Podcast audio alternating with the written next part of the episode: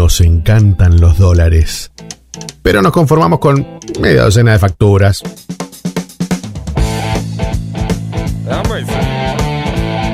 Un día perfecto.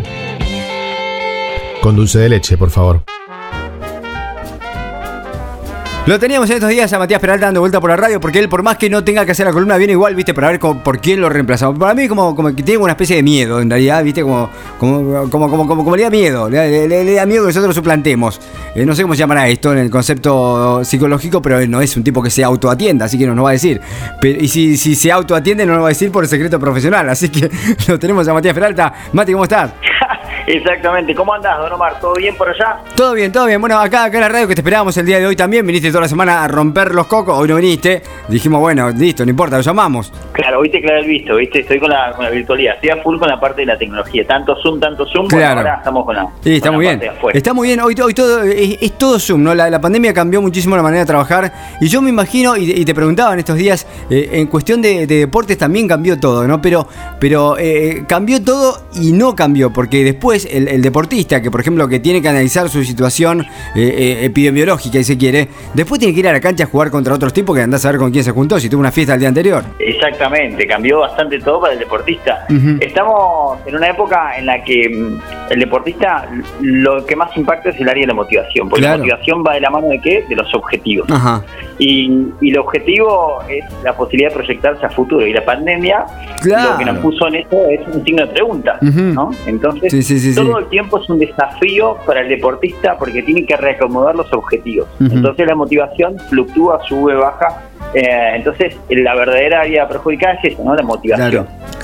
Que es un poco el trabajo que tiene que hacer el deportista. Claro, y que es muy difícil sobrellevar también porque yo imagino que eh, no, es, no, es, fácil, digamos, proyectarse sobre uno mismo, porque también eh, la, primera etapa de la pandemia, por ejemplo, el año pasado, 2020, fue complicado, porque muchos deportistas, ¿viste? habrán tenido algunos kilitos de más, algunos le dolía un poco más la espalda que antes, eh, sobre todo los deportistas que están ahí al borde de retirarse, que lo hemos hablado en algún momento nosotros, del deportista que dice, bueno, hasta acá llegué. Y pasó, de hecho, deportistas que se retiraron, futbolistas que se retiraron en este último tiempo, ¿no? Exactamente, es em, por ahí no la planificado, hay deportistas que me ha tocado el caso en el plantel que acompañaba, que siguió retirarse y bueno, los compañeros le insistían para que aguante un año más porque ya lo había pensado. Claro. Eh, y bueno, con los compañeros y el cuerpo técnico se les planteaba eh, qué pensaba y demás, y la proyección era poder retirarse en la cancha, ¿no? Eso es lo que le pedían los compañeros. Entonces, esa es la diferencia. El retiro es un tema interesante porque el ideal sería que el jugador pueda decidir cómo retirarse y, sentir que una que él se despide del deporte o ella no una situación externa lo despide del deporte la despide tipo lesión o en este caso una pandemia ¿no? pero bueno, todo tiene que ver con la motivación las proyecciones que uno tenga no como bueno tal cual. cómo desmotiva el, no poder proyectarme al futuro no cómo me, me, adormece el deseo el no poder proyectar claro. ¿y cómo, cómo se trabaja Mati cómo se trabaja cómo trabaja el deportista digamos esta situación porque estamos medianamente eh, en el comienzo de actividad, pero tampoco es que uno puede decir, bueno, listo, arrancamos y ahora no paramos más, porque también podemos parar, porque puede haber una segunda ola, eh, vacunaciones por medio y demás. ¿Cómo, cómo, ¿Cómo se trabaja psicológicamente eso? Eh, en principio, muy buena pregunta, en principio hay que decir que esto es un hecho traumático que afectó a todo el mundo, no solo a deportistas, pero el deportista tiene una ventaja. ¿Cuál es la ventaja? Me preguntarás vos de manera espontánea. Sí, sí, sí. Matías, ¿cuál es la ventaja que tiene el deportista? Ahí está, me encanta cuando fluye así. la ventaja es que el deportista tiene en sí mayor capacidad para enfocarse. Ajá. Que claro. se pone objetivos, eh, eh, es una persona más metódica, ¿sí? entonces en eso va y la frase de dar el 100%, que siempre tratamos de meter en psicología el deporte de, bueno, importante que vos des tu 100%, después lo que pase lo analizamos. Entonces el deportista en general eh, tiene más capacidad para meterse en los objetivos, a, adherirse a un plan de trabajo, a un entrenamiento, que una persona que no es deportista.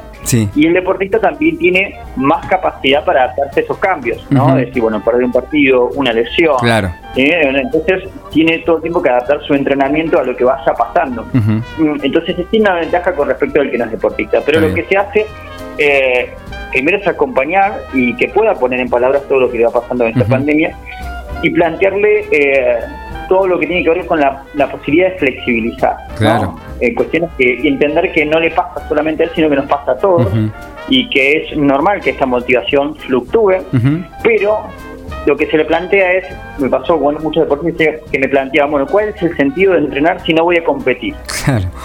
¿Entiendes? Pregunta Que, que, es válida. Bueno, hay que alojarla esta pregunta. ¿Por qué voy a entrenar si no voy a competir?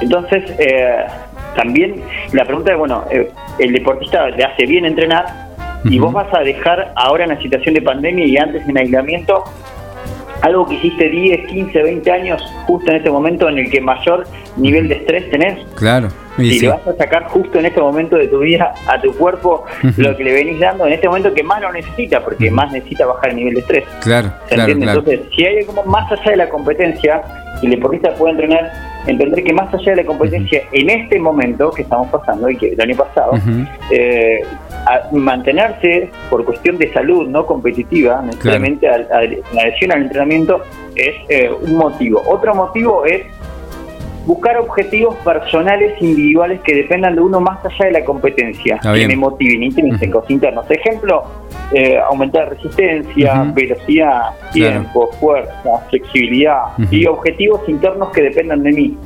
El objetivo externo de la competencia en algunos deportes existe, en otros todavía no pueden o es incierto. Entonces, cuando están inciertos, cuestiones que dependan del deportista. ¿sí? Que pueda anotar progresos semanales, que no entrene por entrenar, ¿sí? que entrene con objetivos creados eh, por el coach o por el psicólogo deportivo que tenga. ¿sí? Entonces, no es que salga a correr. Bueno, que salga a correr, si vos estás desmotivado, eh, medite los tiempos, eh, lo que tiene que ver con el pulso, baja la frecuencia, la resistencia, cosa que sientas que vas creciendo y mejorando en algo. Porque si no, correr por correr, en algún punto, si encima no tenés competencia, correr por correr estaba bueno cuando podías competir. Claro, claro. Sí, sí, sí, sí, sí, sí. Pero si vos sos un futbolista, un basquetbolista, correr por correr, eh, necesitas algo. Entonces, bueno, no sé, ejercicios con pelotas que aumenten. Muchos muchos deportistas mejoraron esto. Por ejemplo, basquetbolistas mejoraron eh, lo que tiene que ver con el manejo y el control del balón. Bueno, no basta por competir, pero vamos a entrenar que tengas más habilidad con tu mano izquierda y con tu mano derecha. Siempre, ¿se entiende? Sí, sí, Objetivos internos. Así que nada, es una pandemia que nos, nos lleva a todos a, hacernos preguntas y pensar que si nos enfocamos en, en ciertas cuestiones podemos salir fortalecidos lo que se llama resiliencia, ¿no? Que a partir de un hecho negativo, un hecho traumático, yo puedo salir con herramientas que antes de que venga ese hecho yo no tenía. Tal cual, tal cual. Sacarle, sacarle también un poco lo, positivo, ¿no? Es una, es una experiencia rara, pero que también afecta a todos. Y que si vos podés salir mejor parado, digamos, de esta, de, de, de, esta situación, también vas a estar mejor parado que eh, otras personas que en el futuro tal vez sean aquellos que vayan a, vayan a competir con vos, digamos. si supiste sacarle el jugo a la situación, también está bueno pensarlo positivamente, ¿no? Y que no todo es negativo. Exactamente, esto eh, nos lleva a tener lo que se llama mayor tolerancia a frustración, ¿no? Los, mecanismos de defensa con los cuales nos adaptamos a la vida. Y entonces la capacidad para adaptarse también es la capacidad para adaptarse en un partido. Entonces herramientas como la, la, relajación, la respiración, que tuvimos que usar mucho psicólogos en, pandemia con los deportistas para que puedan bajar el nivel de ansiedad, para que puedan dormir bien, para que puedan comer eh, eh, sanos y no descargar toda la tensión en la comida y mantener su peso. Eh, entonces la, herramienta de la relajación, la respiración, a muchos deportistas les quedó incorporada y la van a poder hacer Tal cuando, a full seguro, competencia. Seguro. Al que fue más fácil para mí, el que era más fácil de tratarlo era el boxeador. Porque, y porque si no podía bajar, digamos, la ansiedad, le tocabas la campana y listo. Claro, con la campana lo solucionaba. Lo bajaba, lo bajaba. así que bueno, pero bueno, Mati, me parece interesante lo, que planteamos y también hablar un poco de esto de, la pandemia. Nosotros tratamos de alguna manera de, obviarlo, pero viste, eh, porque digamos, eso es obvio, ¿no? lo que nos pasa pero también es parte de, la vida misma. Así que seguramente podemos volver a tocar este, este, tema nuevamente, incluso cuando estés en el estudio. Exactamente. Y bueno, dejo una última recomendación para aquellos equipos que estén escuchando. Para que circule la pelota en un equipo, primero tiene que circular la palabra. Entonces es un buen momento para que los deportistas que trabajan en deportes en equipo eh, hablen más entre sí. Claro. muchos deportistas se volvieron más habladores sobre las emociones porque no tenían el contacto de la pelota. Claro. Entonces, ¿qué hacemos? Bueno, nos pasamos la palabra. Y en eso sí salieron fortalecidos. Así que aprovechen este tiempo para crecer en este otro lado. Bien, y hablar se ha dicho. Bueno, Mati, gracias. Buen fin de. Igualmente, abrazo grande para todo el mundo. Qué grande, qué, qué abrazador que estás. Chao.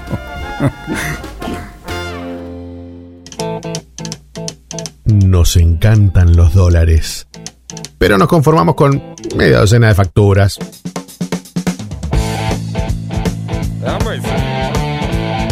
Un día perfecto con dulce de leche, por favor.